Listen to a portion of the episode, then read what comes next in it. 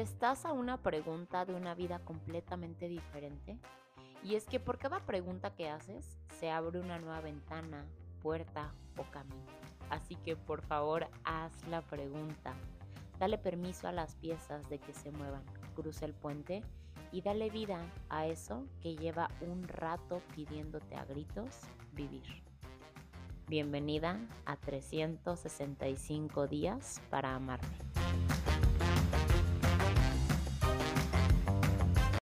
Qué ridículo es que a veces nos empeñemos tanto por encajar en un mundo donde en realidad nadie cabe, porque en realidad no hay lugar capaz de alojar semejante inmensidad.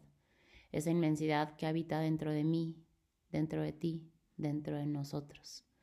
Esa inmensidad que no es de este mundo, por lo tanto no cabe en este mundo. Tampoco familiar nos resulta sentirnos inmensos, que nos aterra, nos hace retroceder y nos hace desear ser parte de un rompecabezas un rompecabezas que nunca ha tenido ni tendrá forma, pero de una forma u otra siempre nos las ingeniamos para hacernos a su forma. Pequeñas y deformes, así es como se ven las piezas de un rompecabezas. Pequeñas y deformes, así es como nos vemos nosotras tratando de ser parte de ese rompecabezas.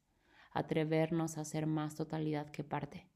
Renunciar a la deformidad y pequeñez para abrazar la inmensidad que vive dentro de nosotros abrazar la inmensidad como el común denominador en este mundo, abrazar la inmensidad como lo natural, dejar de recortarnos para comenzar a expandirnos.